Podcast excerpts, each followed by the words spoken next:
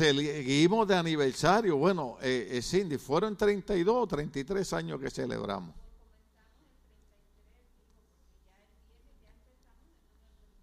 Bueno, ya estamos en el 33, ya estamos planeando para la celebración, gloria al nombre del Señor, pero estuvimos celebrando 32 años, tuvimos una fiesta gloriosa, dos mensajes poderosos por nuestro hermano Manuel, gloria al Señor, y anteriormente había predicado René, había predicado Luis, mensajes poderosos, mensajes que nos fortalecen, gloria a Cristo para siempre.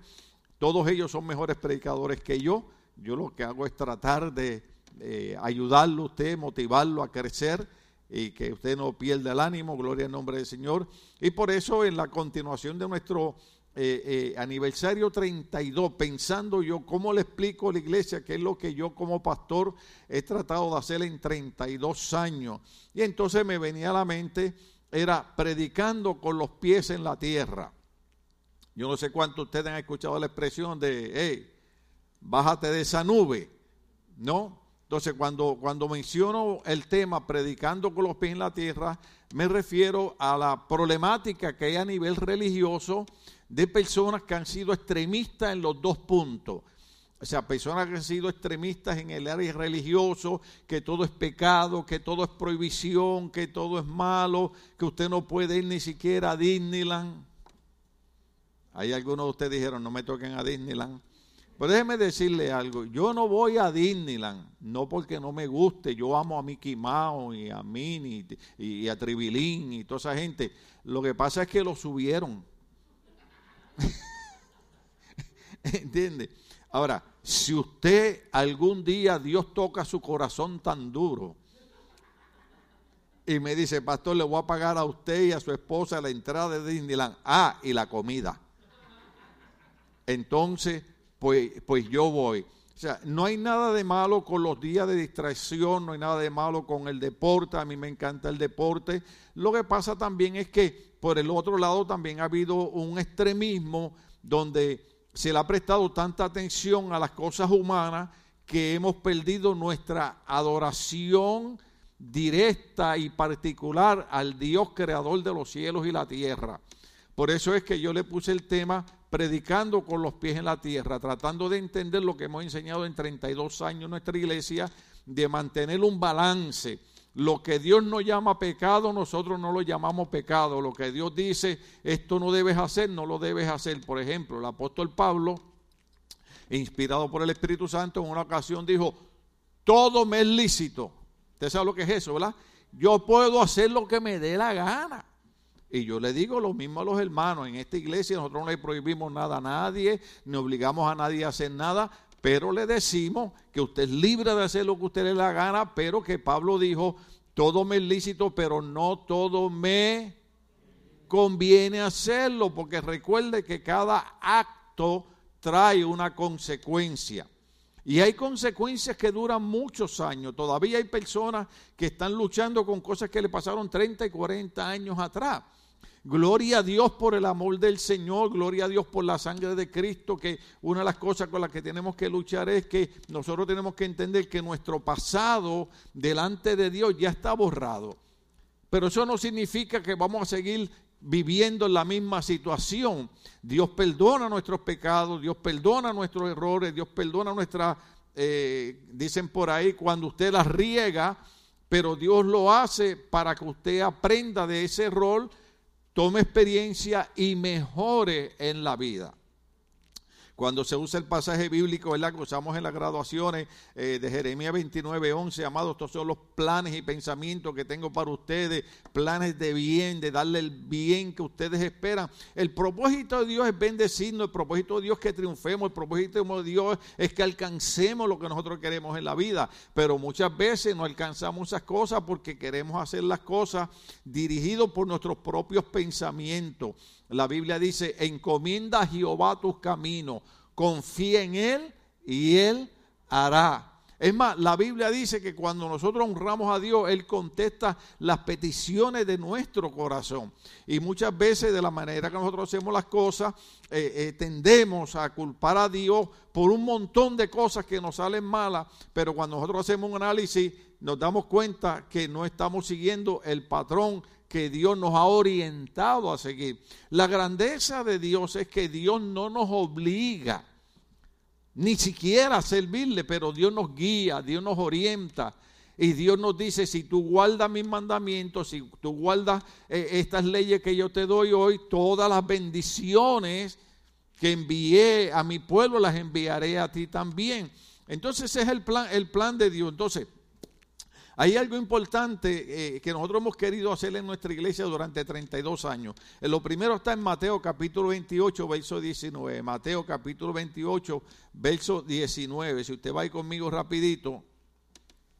Eh, es lo que se conoce como, como, la, como la gran comisión. Jesucristo dijo, por tanto, vaya que hagan discípulos de todas las naciones, bautizándolos en el nombre del Padre, del Hijo y del Espíritu Santo. Mateo 28, 19. Entonces, la razón por la que existe Ministerio Bautista Logo, la razón por la que existe esta iglesia, ¿puedo hablar claro hoy? ¿Puedo predicar con libertad? No es porque yo no tengo otra cosa que hacer. No es porque yo necesito tener un grupo de gente para sacarle dinero, todo lo contrario. Cuando Dios me llamó a levantar esta iglesia, yo tenía uno de los mejores trabajos, que de inclusive Friné trabajó ahí también. Yo trabajaba en la Boeing Company, antes era la McDonald's Douglas. Mi esposa Cindy, después del jefe, era la administradora de 22 farmacias. Si alguien hacía dinero, era Cindy y era yo. Pero un día el Señor nos llamó a levantarle casa, a levantar una iglesia. Y el primer llamado que Dios puso en nuestro corazón es la razón de predicar el Evangelio. No es para llenar un edificio de gente, sino para que esa gente entienda lo que es la gran comisión. Jesús dijo, vayan y hagan discípulos de todas las naciones, bautizándolos en el nombre del Padre, del Hijo y del Espíritu Santo. Por eso es que nosotros creemos en bautizar las personas y creemos en predicar el Evangelio. Recuerde que la palabra evangelio significa buenas noticias. La Biblia dice que esa buena noticia es que siendo nosotros pecadores, Dios en su tiempo envió a Cristo a morir por cada uno de nosotros. Luego la segunda parte importante está en Mateo capítulo 28, verso 29. Eh, perdón, debo decir Marcos 16. Marcos 16, 15 al 16. Si usted va a ir mire, mire cuál fue el plan de Dios. La Biblia dice que el mundo estaba condenado de parte de Dios por su pecado, porque el profeta Isaías dice que el pecado hace separación entre Dios y el hombre. Pero la Biblia dice, este todo el mundo se lo sabe de memoria, porque de tal manera amó Dios al mundo que envió a su Hijo unigénito para que todo aquel que en él crea no se pierda, mas tenga vida eterna. El amor de Dios es tan grande, hermano, que cuando usted y yo merecíamos que Dios nos condenara, que Dios nos enviara ¿Puedo usar una palabra mala? Que Dios nos enviara al infierno. Yo digo mala porque cuando usted está enojado con alguien le dice, vete al infierno. y eso que no quiero usar la palabra puertorriqueña, que no es mala, pero suena, suena mala. Mejor lo mando al infierno. Amén. Gloria al Señor.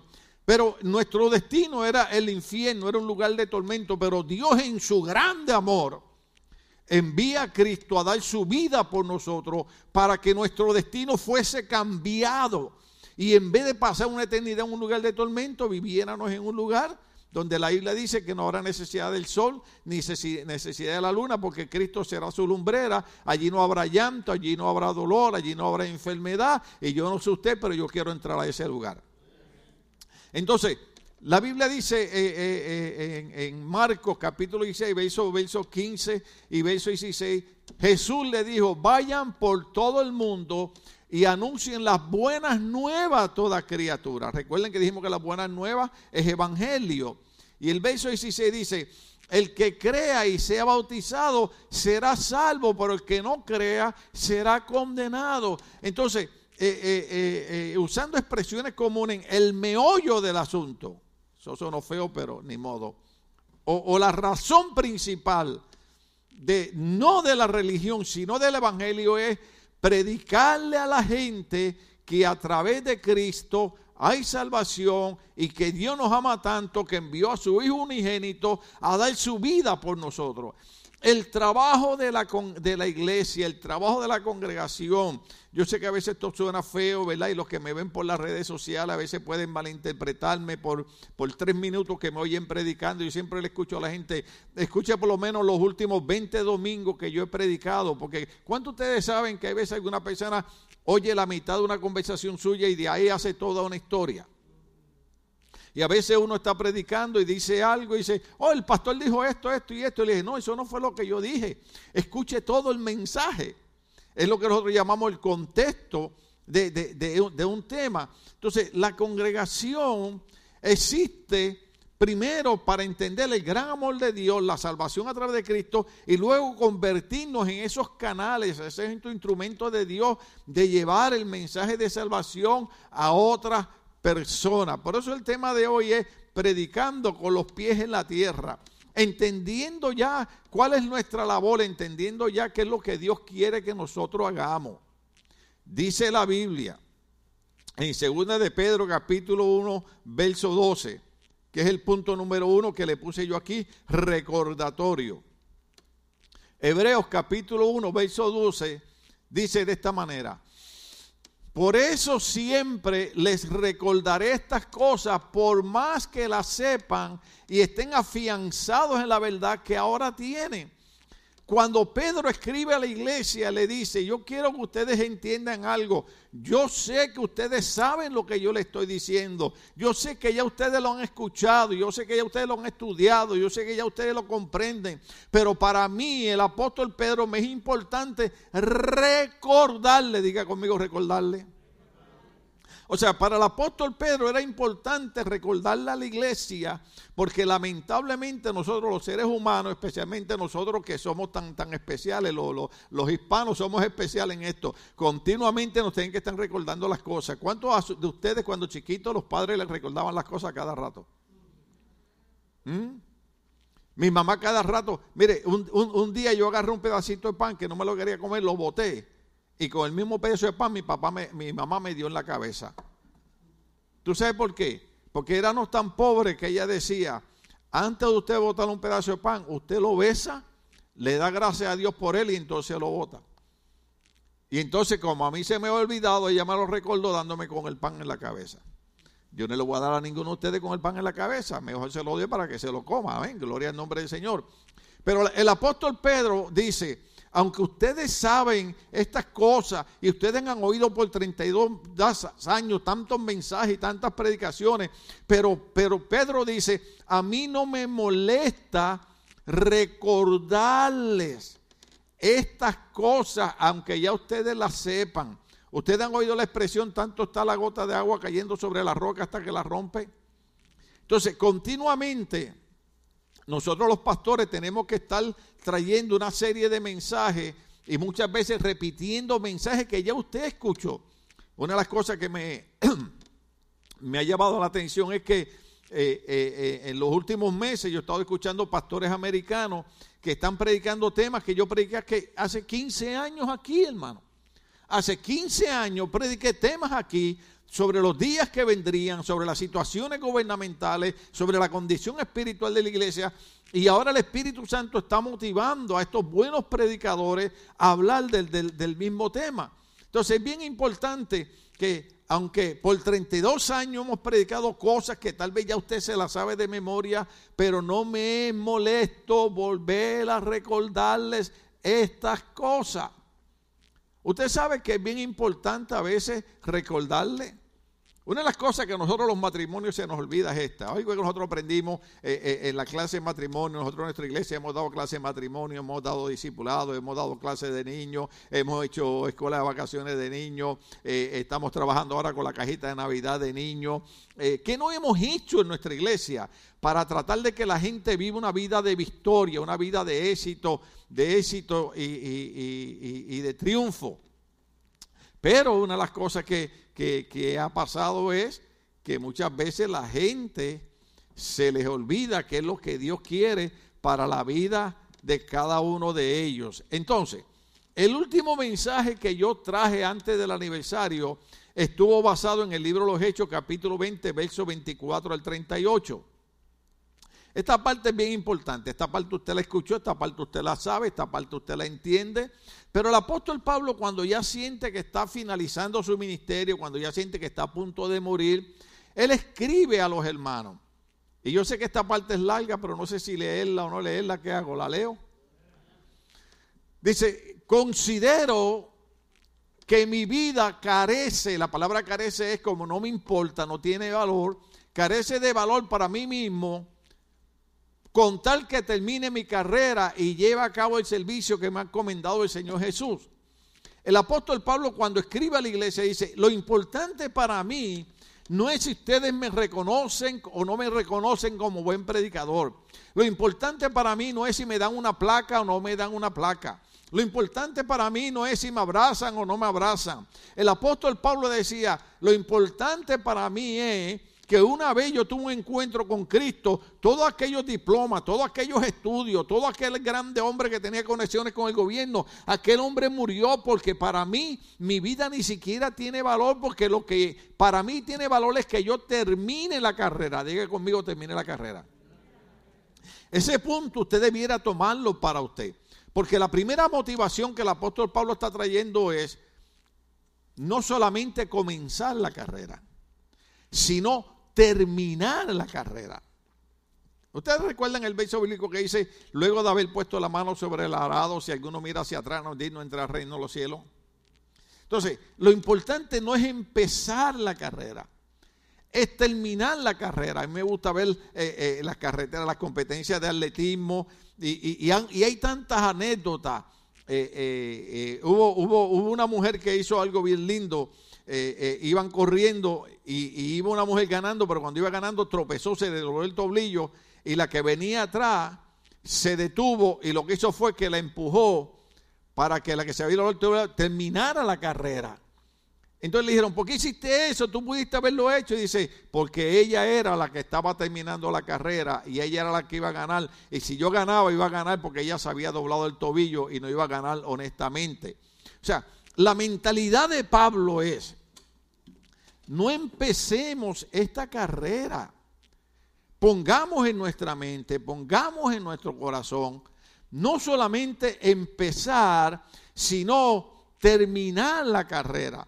Yo no sé cuánto ustedes vieron, de hecho, gloria a Dios por las mujeres, las mujeres están al, al tanto.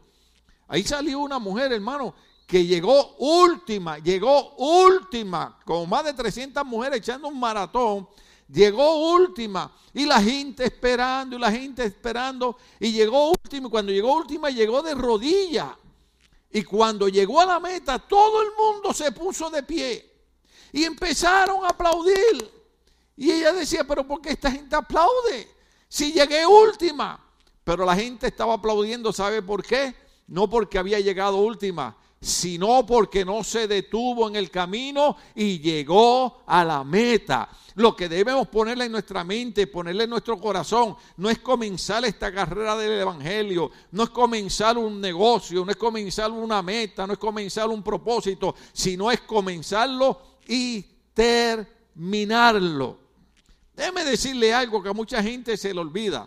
Cuando nosotros somos cristianos, yo sé que esto suena difícil porque nosotros somos igual que cualquier persona que no es cristiana. Yo bebo para ellos, yo bebo para nosotros. Se enferman ellos, nos enfermamos nosotros. Tienen accidente ellos, tienen accidente nosotros. Pero hay una diferencia.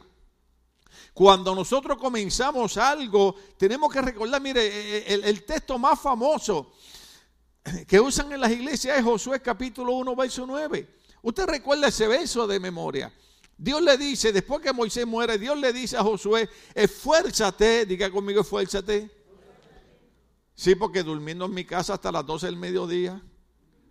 Esfuérzate, sé valiente, diga conmigo, sé valiente, porque yo estaré contigo. Oiga bien, en los días de tu vida nadie te podrá hacer frente. Entonces, una de las cosas que tenemos que recordarle es que cuando nosotros proponemos algo, cuando nosotros comenzamos una carrera, cuando nosotros comenzamos un negocio, cuando nosotros comenzamos algo que Dios pone en nuestro corazón y en nuestra mente, Dios va a estar con nosotros y nos va a ayudar a seguir hacia adelante.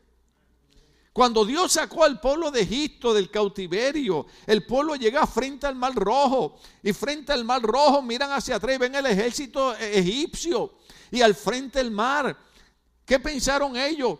Si, si nos metemos al mar nos hagamos, si nos quedamos aquí nos matan. ¿Sabe qué hizo Dios? Dios le dijo a Josué, no ores a mí, extiende la vara. Y cuando Moisés extendió la vara, el mar se abrió. Hay estudios arqueológicos, el doctor Samuel Pagán me envió uno el año pasado, donde encontraron en el mar rojo piezas de, de carros tirados por los egipcios en aquellos años. ¿Sabes lo que quiere decir, hermano? Que cuando Dios pone algo en tu corazón, cuando tú te propones hacer algo, Dios si tiene que abrir el mar rojo, lo va a abrir porque Él ha prometido estar contigo y ha prometido llevarte hasta el final del camino. Esta parte es bien importante. Entonces Pablo dice, dice, para mí lo importante es terminar mi carrera. Yo cuando cumplimos 30 años de, aniversario, yo dije, ok, Señor, ya 30 años me voy a retirar, ya está bien. Celebramos 31, 32, dije, ok, ahora los 32 me retiro. Pero parece que vamos a tener que celebrar 33. Ahora estoy planeando cuando celebremos el aniversario 35 retirarme. A lo mejor en el aniversario 35 el Señor me dice, es que no has terminado tu carrera.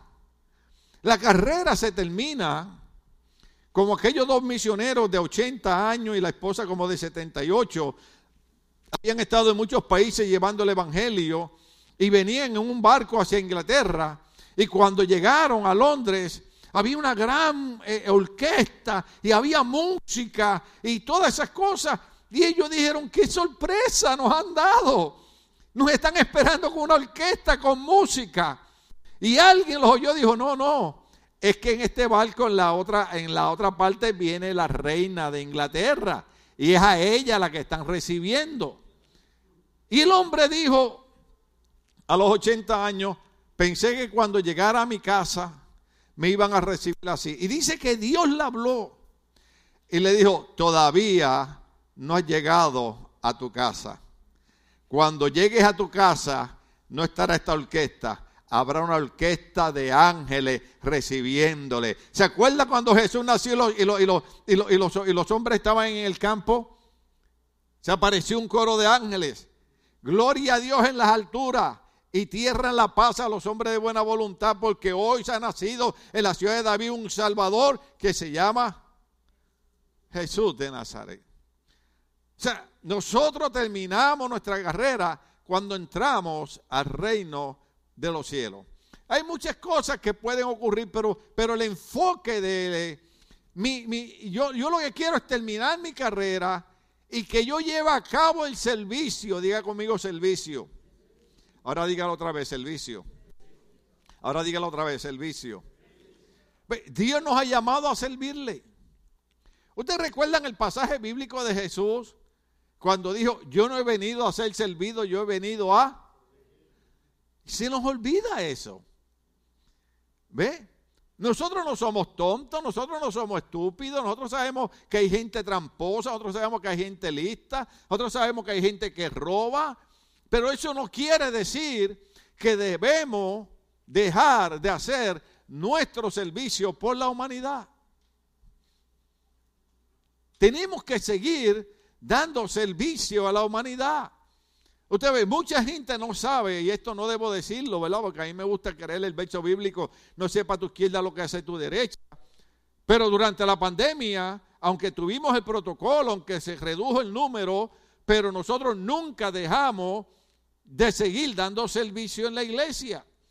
Ahora, mucha gente no sabe, ahí, ahí acabo de ver un sobre que me acaban de enviar, porque mientras había la pandemia, en el norte de California hay más de 3.000 trabajadores inmigrantes que no tienen documentos, que no tienen dónde vivir, que se quedaron sin comida, se quedaron sin abrigo. Y esta iglesia, durante 15 meses, esto usted no lo sabe, durante 15 meses estuvimos ayudando y enviando una cooperación a nuestros hermanos inmigrantes indocumentados, más de tres mil, porque había que darle servicio a esa gente que estaba sacrificando su vida. Eso merece un aplauso del Señor.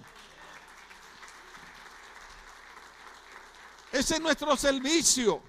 No lo publicamos, no, lo ponemos en la televisión, pero hay ocasiones que hay que decirlo. Muchas veces su dinero, su ofrenda, su diezmo, su cooperación no se queda en esta iglesia. Sigue caminando, ayudando a gente pobre, sigue caminando, ayudando a niños en orfanatorios, sigue ayudando, ayudando a viejitos en orfanatorios también que hemos ido en Centroamérica, sigue ayudando a nuestros hermanos inmigrantes indocumentados que están en este país. Mientras nosotros acá, acá estamos desayunando, esta iglesia se ha ocupado de enviar a veces dos camiones llenos de comida para que esta gente también puedan desayunar. Este es el servicio. Dios nos ha llamado a servir. Es más, de hecho, hay un verso bíblico que dice, es mejor dar que recibir. ¿Se acuerdan nuestras viejitas, nuestras abuelitas? Se me fue el tiempo. Seguimos. Nuestras viejitas, nuestras abuelitas, que no tenían ni segundo grado de escuela. ¿Qué nos decían? Haz el bien sin mirar a quién. ¿Sabe por qué, hermano? Porque nuestra recompensa, tarde o temprano, viene de parte del Señor. La Biblia dice en el libro de Hebreos, Dios no es injusto para olvidar nuestro trabajo en el Señor a beneficio de los santos. Es más, la Biblia dice, el que le da al pobre, le presta a Dios. Cada vez que usted ayuda a una persona pobre, le está prestando a Dios. Y déjeme decirle algo. Muchos de nosotros sabemos lo que es haber sido pobres. Voy a decir algo aquí, quiero que por favor lo tomen de la manera correcta. Una vez yo llevé unos hermanos a mi casa y cuando vieron mi casa, me dijeron, Dios te tiene que amar mucho para haberte dado esa casota. Ustedes tienen una casa de dos pisos, en una ciudad buena, una esquina buena. Eh, bueno, cuando la compré tenía siete cuartos, ahora tiene seis, porque uno lo hicimos oficina, ¿verdad? Son seis cuartos y la casa es una bendición. Y yo le dije, sí, esa casa es una bendición, pero la razón que Dios nos ha dado esa casa es porque nosotros hemos propuesto seguir dando nuestro servicio al Señor incluyendo cuando vivíamos en un apartamentito de un cuarto que dábamos un paso y ya estábamos en la sala y dábamos otro paso y ya estábamos en la cocina. ¿Cuántos han vivido en un apartamento así chiquitito?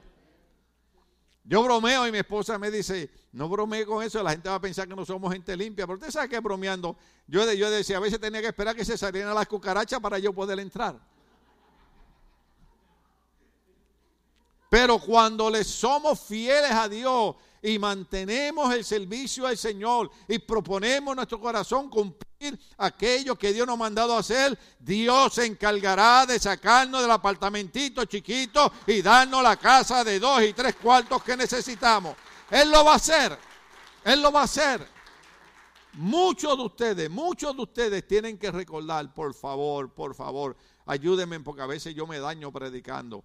Muchos de ustedes tienen que recordar quiero usar palabras aquí, no quiero que, no quiero que sean ofensivas, ¿ok? Eh, eh, en mi país habían indios, eh, se llamaban los indios taínos, usaban los chancletas, gloria al nombre del Señor, pero muchos de ustedes llegaron aquí con caites.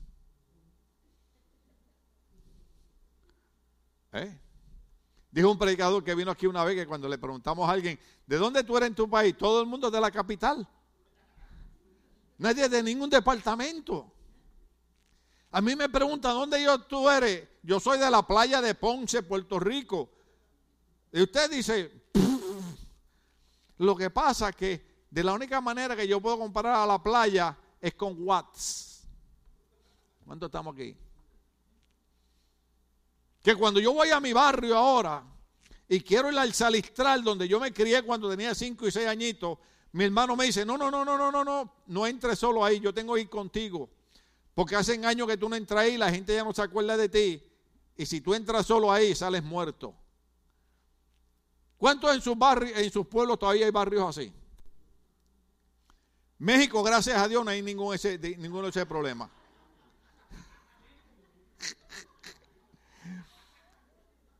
Yo lo único que escuché es que en México, cuando los vecinos ven que llega la policía con la, con la camioneta de la policía y el uniforme de la policía, salen corriendo. Digo, pero si es la policía, dice, no, pastor, número uno, no sabemos si es la policía o gente disfrazada y si de todas maneras la policía están en conexión con ellos. Perdónenme eso, es lo que yo he escuchado. Yo para mí México sigue siendo un país maravilloso, a mí me encanta. Eh, quería ir, quería ir ahora hace poco a un lugar y, vi la, casi saco pasaje. Dije, ya está pasando la, la, pandemia. Le dije a mi esposa, necesitamos un break, necesitamos irnos para allá. Yo quiero ponerme una sandalia, pantalones cortos y sin camisa para que vean mi six-pack, eh, por fe. Oiga, hermano. Y el día siguiente en la noticia encuentran seis cabezas rodando en la playa. Yo, yo dije, le voy a regalar el pasaje a unos hermanos en la iglesia. ¿Ve? Ahora, estas cosas ocurren porque cuando nosotros servimos a Dios y cumplimos el servicio de Dios, Dios se encarga de bendecirnos. Hay gente que te lo va a agradecer. Amén. Y hay gente que no te lo va a agradecer. Amén también. Porque la Biblia dice, cuando tú hagas algo, y esa parte es bien difícil, yo la he practicado y es difícil. Cuando tú hagas algo, no esperes recibir nada a cambio, porque eso hacen los impíos los pecadores. ¿Sabes qué significa eso? Que cuando yo ayudo a un hermano, como yo no espero nada a cambio, si me lo agradece, estuvo bien, y si no me lo agradece, de todas maneras, yo no esperaba nada. Y sigo viviendo feliz como una lombriz. ¿Cuántos estamos aquí todavía? Hay gente que me critica y hay gente que habla de mí y mientras ellos están rompiéndose el alma criticándome, yo estoy en casa desayunando y viendo televisión. ¿Cuántos estamos aquí? Viendo la película de Saúl. Estoy viendo ahora la película de Saúl. Alabado sea el Señor. Entonces, ¿qué ocurre? Pablo dice, a mí lo que me interesa es llevar a cabo el servicio que el Señor me ha encomendado y dar testimonio del Evangelio de la gracia de Dios. Estoy preparando unos mensajes sobre la gracia de Dios, pero la gracia de Dios significa que Dios ha sido tan bueno que ha perdonado nuestros pecados cuando no lo merecían. Por eso es que quiero predicar con los pies en la tierra. Porque muchas veces en las iglesias se le enseña a la gente, no puedes hacer esto, no puedes hacer aquello, tienes que hacer esto, tienes que hacer lo otro, si no Dios te va a matar. No, la gracia de Dios es tan grande que cuando no merecíamos nada, Él nos amó y Él nos perdonó. Ahora eso sí merece un aplauso. Oh, aleluya. Le voy a dar rápido porque me quedan tres minutos, gloria en nombre del Señor. Entonces él dice, escuchen, yo sé que ninguno de ustedes quienes han dado predicando el reino de Dios volverá a verme. Él dice, no me van a ver. Por tanto, hoy les declaro que soy inocente de la sangre de todos. ¿Por qué él dice que la sangre de todos? Porque sin vacilar les he proclamado todo el propósito de Dios. Muchas veces en la iglesia tenemos que hablar cosas lindas y muchas veces hablamos cosas que molestan. Pero el propósito no es molestarlo. El propósito no es hacerlo sentir incómodo. El propósito es que usted entienda que Dios quiere que usted tenga una relación con Él y que Dios quiere que usted triunfe en la vida. San Juan capítulo 1 dice, dice, amado, yo deseo que tú prosperes en todas las cosas y que tengas salud así como prospera tu alma. Debe decirlo más despacio. El plan de Dios, el propósito de Dios, el deseo de Dios es que usted prospere y que tenga salud así como prospera en todas las cosas. Cuando Dios me dice a mí, no hagas eso, no te metas por ese camino, no es porque Dios me quiere castigar, no es porque Dios es malo, sino porque Dios sabe que eso me va a trazar en el plan que Él tiene de bendecirme cuando venimos a la iglesia. La gente dice, ay, para servirle a Dios no hay que ir a la iglesia. No, no, no, no, no. Oye esto, la Biblia dice, no dejes de congregar con mucho tiempo costumbre, porque cuando venimos a la iglesia nos equipamos, nos fortalecemos, vemos los hermanos y vemos que no estamos solos y escuchamos un mensaje que nos motiva, que nos anima. Déjeme decirle a usted, yo no sé usted, pero yo semanalmente tengo que estar aquí. Porque, porque los domingos salimos de aquí con el tanque de gasolina lleno. Por ya jueves, ¿cómo está ese tanque de gasolina?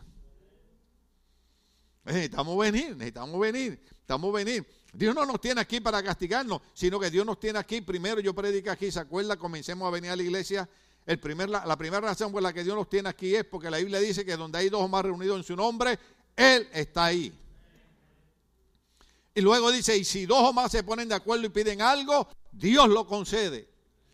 Entonces usted está ahí, usted tiene un problema, llame a un hermano, llame a una hermana y dígale, ¿podemos orar juntos? Podemos ponernos de acuerdo que Dios contesta esta oración. Y la Biblia dice, si dos se ponen de acuerdo y piden algo, Dios lo concede. Esa es la razón por la que venimos a la iglesia. No venimos a la iglesia porque somos religiosos, hermanos. Gloria al nombre del Señor. Deja darle rápido a eso. Gloria a Cristo para siempre. Alabado sea el Señor. Dice, porque sin vacilar el predicado de todo el propósito de Dios, tengan cuidado de sí mismos y todo el rebaño sobre el cual el Espíritu Santo los ha puesto como obispo para pastorear la iglesia de Dios que la adquirió con su propia sangre. Tengan cuidado ustedes mismos, sigue. Por ahí viene, por ahí viene, tranquilos, que a veces la computadora se, se le meten esos virus ahí endemoniados, eso es. Ahora, esto es peligroso, esto es peligroso, pero tengo que explicarlo. Aún de entre ustedes mismos se levantarán algunos que enseñarán falsedades para arrastrar a los discípulos que lo sigan. Lamentablemente, yo predico con los pies en la tierra porque yo soy pastor de seres humanos, yo no soy pastor de ángeles no soy pastor de gente super santa. Gente que quiere ser santa, gloria a Dios. Pero que de momento se enojan, de momento pierden el control, de momento piensan mal o de momento codician cosas que no deben codiciar. Y esa es nuestra lucha diaria. Por eso venimos a la iglesia, porque aquí nos fortalecemos. Pero como la iglesia compone ser humano, Mucha gente entra a la iglesia y deciden servir a Dios y dicen, yo quiero crecer, yo quiero conocer, yo quiero eh, ser un discípulo, yo quiero eh, honrar a Dios. Pero hay gente que son, y, ahora que está ese, ese de eso que ahora le cambiaron el nombre, pero creo que antes era Facebook. Bueno, ninguno de ustedes sabe lo que es Facebook, pero déjeme explicarle. ¿Eh? Y yo doy gracias a Facebook porque antes yo tenía que orar dos horas, oh, Señor, muéstrame qué está haciendo el hermano. Ahora nada más voy a Facebook y digo, ¡ah! Ya te vi. ¿Eh? Pastor, el domingo no va a estar enfermo. Ah, y cuando veo en Facebook digo, ¡ah, la grande era! No que estaba enfermo, así me enfermo yo también. Estamos aquí. Ahora, eso no quiere decir que usted no puede ir a un parque, lo dije al principio, a distraerse. Eso no quiere decir que usted no puede ir a una playa, a un río, a jugar pelota o esas cosas. Pero que también debemos entender que Dios debe ser primordial en nuestra vida. Nosotros no podemos poner a Dios como plato de segunda mesa. Especialmente la juventud. Ayer hablaba con un pastor y estoy loco por llegar ahí, si no lo dejamos para el próximo domingo. Un pastor hablaba ayer con él y yo, Chepo, ¿cómo está? Me dice, bueno, muchachos, tú sabes, tú aquellos niños que crecieron en la iglesia, se han ido al mundo, lo que quieren es estar metidos en drogas y en... Digo, no te preocupes que eso le pasa hasta a los predicadores que tienen 30 y 40 mil personas en, en su iglesia. ¿Sabe por qué? Porque el enemigo los engaña pensando que eso es la vida. Déjeme decirle, yo pensaba que también eso era la vida. A los 18 años dije, todo esto que he vivido no es la vida. Porque recuerden que yo vengo de un hogar de alcohólicos, yo vengo de un hogar de narcotraficantes, yo vengo de un hogar de drogadictos. Y a los 17 años ya el diablo me decía en mi mente, me hablaba, yo oía voces en mi mente que me decían, ya la vida no sirve, ¿para qué seguir viviendo? ¿Usted entiende ahora por qué hay montones de jóvenes muchachitas de 9, 10 y 11 años quitándose la vida? Porque ahora hay, hay, hay en, los juegos, esta mañana me enviaron un juego ahí, le dije, Señor, reprenda al diablo un juego ahí, hay un juego ahí que la idea es que los muchachitos prueben su valentía quitándose la vida. Entonces, el enemigo agarra a estos jóvenes que ven la iglesia como una religión, ven la iglesia como una prohibición. La iglesia no es una religión, la iglesia no es una prohibición, la iglesia es el medio por el cual Dios va a bendecirte cuando cumpla 15 años, cuando cumpla 18, cuando cumpla 21, cuando cumpla 25, cuando cumplas 30, cuando cumplas 40, cuando cumplas 60, cuando llegues a la edad mía, alabado sea el Señor. El miércoles yo cumplo años.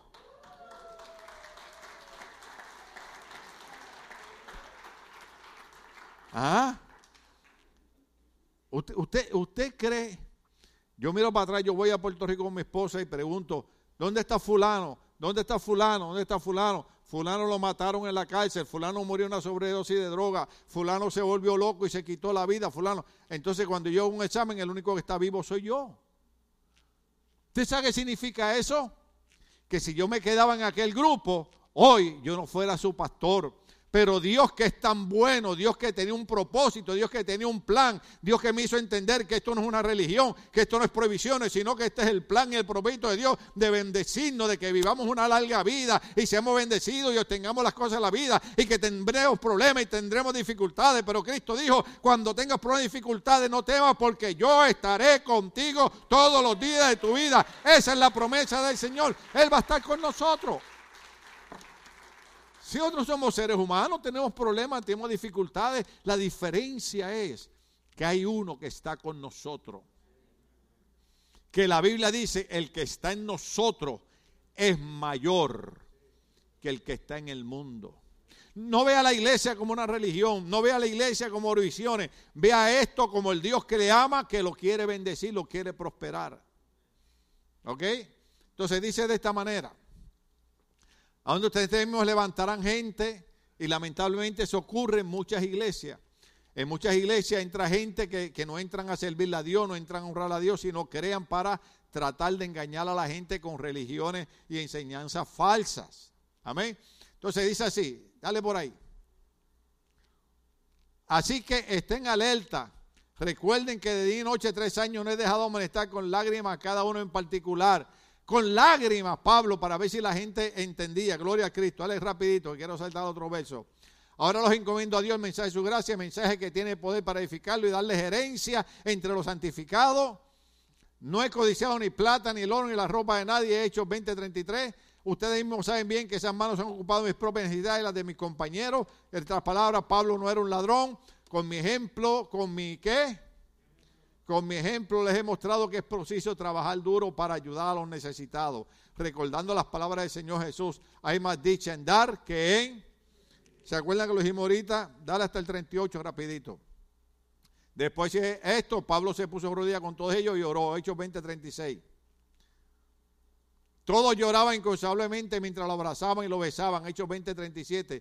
Lo que más le entristecía era su declaración de que ellos no volverían a verlo. Luego lo acompañaron hasta el barco. Hechos 20:38. Si yo espero ustedes hayan comprendido esa parte, esa parte bien. Eso era, eso era, aparte del recordatorio de Pedro, ese fue el último mensaje que habíamos predicado. Ahora, 2 Corintios capítulo 11, verso 3. Le pusimos el engaño del enemigo. El engaño del enemigo. ¿Qué es lo que va a pasar en los últimos días? Número uno, dice la Biblia, pero me temo que así como la serpiente con su astucia engañó a Eva, los pensamientos de ustedes se han desviado de un compromiso puro y sincero con Cristo. Diga conmigo compromiso. Ahora dígalo creyendo, compromiso. Una de las cosas por las que vemos que mucha gente está abandonando la iglesia, muchas de las cosas que vemos, la razón por la que vemos que mucha gente no está regresando a la iglesia después de la epidemia es por ese verso bíblico que está ahí. El apóstol, el apóstol Pablo dijo, yo me temo que el enemigo con su astucia los haya engañado y los haya convencido a que ustedes se desvíen del compromiso, diga conmigo compromiso, puro y sincero con Cristo. Entonces, eso es lo que ha pasado. La razón que usted ve que mucha gente se ha ido de las iglesias es porque el enemigo ha engañado sus pensamientos y ha desviado su compromiso puro y sincero con Cristo. Por ejemplo, una de las cosas que se probó en 15 meses en California nada más, California nada más, jamás se habían visto tantos divorcios como en estos últimos 15 meses. Se les olvidó el compromiso que hicieron en el altar. ¿Ah? Usted lo ve en el altar. ¿Ah? Ah. Y prometes tú, prometo, prometo, prometo. Y tú, yo también prometo, prometo, prometo. Entonces viene una epidemia. Y entonces tienen que estar juntos día y noche. Que, yo, no, yo, yo no entiendo, yo no entiendo porque cuando eran novios querían estar juntos día y noche, como un chicle. ¿Sí o no? Cuando son novios, engancha tú, no engancha tú, engancha tú, engancha tú. No, you hang out first. ¿Ah? Entonces, cuando se casan, viene una epidemia, están 15, 15 meses juntos y terminan divorciados. ¿Sabe por qué? El problema no fue la epidemia. Había un problema ya entre esas parejas que la epidemia lo que hizo fue que saliera a la luz. Pero cuando usted hace un compromiso, un compromiso, usted busca la manera de que eso se solucione porque usted quiere que ese compromiso se cumpla. ¿Ok? Yo entiendo situaciones, cada caso es diferente, yo entiendo que hay personas que se tienen que divorciar. Yo nunca le digo a nadie que se divorcie, nunca, nunca. Hablan, pastor, lo que usted decida está bien, pero de momento hay personas que me dicen, me voy a divorciar, yo digo, entro por mi gloria a Dios. Porque la verdad que hay gente que, que yo no sé, se equivocaron. Hay hombres que me han dicho, pastor, que es que esta fue la mujer que Dios me dio. Le digo, párate un momento. Yo escuché una negrita, una doctora que trabaja con cuestión de matrimonio, y dijo, bíblicamente, al único que Dios le dio una esposa fue Adán. De ahí para allá, todas las demás ustedes las escogieron. Así que ahora las como puedan. ¿Sí o no? Sí. Usted trata de explicarle a un joven, usted trata de explicarle a alguien. Yo a veces le digo al joven, mira, ven acá, quédate aquí. Mira cómo camina la muchacha esa. Y usted la ve que ella camina. Entonces le digo, ¿qué tú piensas? Dice, Victoria's Secret. Porque el, amor es así, el amor, el, amor es ciego. ¿Cuánto estamos aquí? Pero usted hizo un compromiso Usted hizo un compromiso, lo repito, usted hizo un compromiso, busque las maneras de luchar que ese compromiso se mantenga en pie. Terminamos, terminamos y el gesto lo dejamos para el otro, para el otro domingo. Gloria al nombre del Señor. El engaño del enemigo, que es 2 Corintios capítulo 11, verso 3, el enemigo engaña la mente de la gente y les hace que se olviden del compromiso que hicieron con Cristo. Ahora, Segunda Timoteo capítulo 4, verso 9, verso 10, terminamos ahí, seguimos el otro domingo. Primera Corintios, eh, eh, perdón, perdón, segunda Timoteo capítulo 4, verso 9 al 10. Segunda Timoteo capítulo 4, verso 9 al 10. Una cosa es disfrutar de las cosas que Dios ha puesto a nuestra disposición, como el río, la playa, la piscina, los parques de recreación, todas esas cosas, que vuelvo y le repito, Dios le está hablando a alguien aquí que me pague la entrada a Disneyland. Mire, no, no, no, lo, que pasa, lo que esta semana me invitaron a Disneyland. Y yo le dije, tú me hubieras invitado 20 años atrás, yo estaba allí a las 5 de la mañana. Pero ahora, si tú crees que yo voy a Disneyland ahora a estar dos horas haciendo fila, ¿cuánto sea que no estoy exagerando?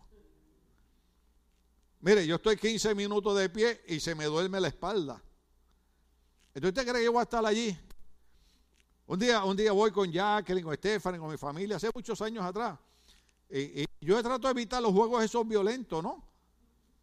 Entonces me dicen, oh, that, that's, that's a real night, that's a fun right there. oh, okay, all right, that's gonna be funny. Ajá, aleluya. Entonces vamos pasando, de momento entramos a un sitio que era un, que, que, que era un callejón como, como así, y oscuro, hermano. ¿Usted, ¿Usted se ha metido alguna vez en un callejón oscuro? Usted no padece de claustrofobia, pero le da. Y yo dije, oye, yo no fumo, no tengo el aire ni nada para alumbrar aquí. Entonces, cuando estoy ahí en ese pedazo oscuro, oigo gritos, hermano, de la gente que se estaba montando. Eh, eh, eh, era en ese que es como una barquita que se tira así y yo oía, ¡Ah! hermano, yo me puse a orar y a clamar a Dios. Sí, todo el mundo, y, me miraba por fuera y yo, mm, y por dentro. Padre Santo, en el nombre de Jesús, envía a tus ángeles que me guarden y cuiden en el nombre de Cristo. Espíritu Santo, sé conmigo, Padre. Tu palabra dice que no me he recibido espíritu de temor, sino de valor, poder. Hermano, yo hice todas las, todas las oraciones y todos los versos bíblicos. Entonces llego, cuando yo, cuando yo veo aquello, hermano, que es así, yo dije, ay Dios mío. De hecho, si usted va a Disneyland y todavía tienen el barquito allí, el que tiene los, los hoyos allí son mis dedos. Hermano, le voy a decir la verdad. Yo, un hombre, un hombre, cuando aquel barquito salió, así suavecito, y de momento así, ¡fup! hermano, el hombre cerró los ojos. Y te sabe lo que me dio vergüenza, que iba un nene como de 8 años al lado mío. ¡Ah! Y yo iba así. Usted sabe. Pero nada, yo voy, usted me paga, yo voy, yo voy, me como la hamburguesa y veo los shows. Y aunque sea en una, pues hago una fila de dos horas. O usted dice que yo estoy cojo o algo y, que me adelanten y me pongan por ahí. Eh, no es que no disfrutemos de las cosas de la vida. Es que la Biblia dice, en 2 Timoteo capítulo 4, verso 9, verso 10, dice así. Haz todo lo posible por venir a verme cuanto antes pues Demas, diga Demas, pues Demas por amor a este mundo me ha abandonado y se ha ido a Tesalónica y Crescente se ha ido a Galacia y Tito a Dalmacia, 2 Timoteo 4:10. Pablo dice, Demas, después de ser un buen cristiano, después de ser un hombre que está en el ministerio, después de ser un hombre que era un ayudante, comenzó a amar las cosas del mundo de pecado que a Cristo. Yo prediqué hace como 10 años aquí bajo el tema La verdadera razón. Y dije, la verdadera razón por la que Demas dejó a Pablo es porque dejó de amar a Cristo y comenzó a amar el mundo de pecado. No importa, la gente se va a la iglesia. No es que el pastor, es que los líderes, es que la iglesia. No, no, no. La verdadera razón es que dejamos de amar a Cristo y comenzamos a amar al mundo de pecado. Y el mundo de pecado se convierte en primero y dejamos a Cristo a un lado. Por eso es que hay que predicar con los pies en la tierra. Predicar los pies en la tierra y decirle la verdad a la gente. No es que no disfrutemos de las cosas que el mundo ofrece, disfrútelas. No, no se meta en deuda tampoco por disfrutar cosas que no necesita, ¿ok? Que hay gente que porque los vecinos los vean, ay, que fui a Europa. En Puerto Rico, gracias a Dios, yo fui a Europa como 10 veces. Era una tienda que vendía ropa barata, se llamaba Europa. Estamos de pies, querida iglesia.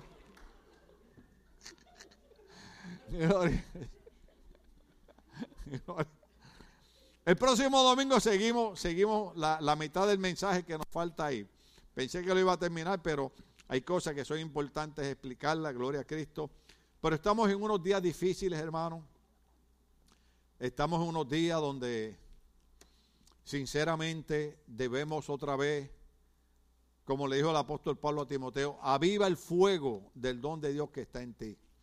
Tenemos que volver a avivar el fuego en nuestro corazón, en nuestra mente, y decirle al Señor, sé que estoy pasando por luchas, sé que estoy pasando por enfermedades, sé que estoy pasando por batallas, pero tú eres más grande que las luchas y las batallas y las enfermedades. Y yo voy a llegar a tu casa y yo me voy a reunir con los hermanos, yo voy a orar con ellos y tú vas a estar presente y yo voy a salir de allí bendecido, voy a salir completamente sano. Amén. Pero tenemos que volver a, en Puerto, Rico decimos, agarrar un segundo aire y seguir hacia adelante. ¿Sabe por qué? Porque aunque, aunque por eso le puse caminando con los pies, predicando con los pies en la tierra, han habido iglesias que han sido tan extremistas que lo que han hecho es que han creado odio en el corazón de la gente hacia Dios, hacia la iglesia. Otros, pues opinan que esa es la manera que se le debe servir a Dios. Y si usted va a una iglesia donde la gente usa maquillaje o algo, oh, son unos liberales. No, hermano, simple y sencillamente hay mujeres que por favor maquíllese. ¿Ok? Y hay hombres que por favor bañense, ¿ok? Pero, eh, eh, eh, por eso es predicando con los pies en la tierra, sin caer en ninguno de los dos extremos, pero honrando a Dios con todo nuestro corazón. Padre, en el nombre de Jesús, bendecimos este pueblo, bendecimos esta iglesia, bendecimos a Iván.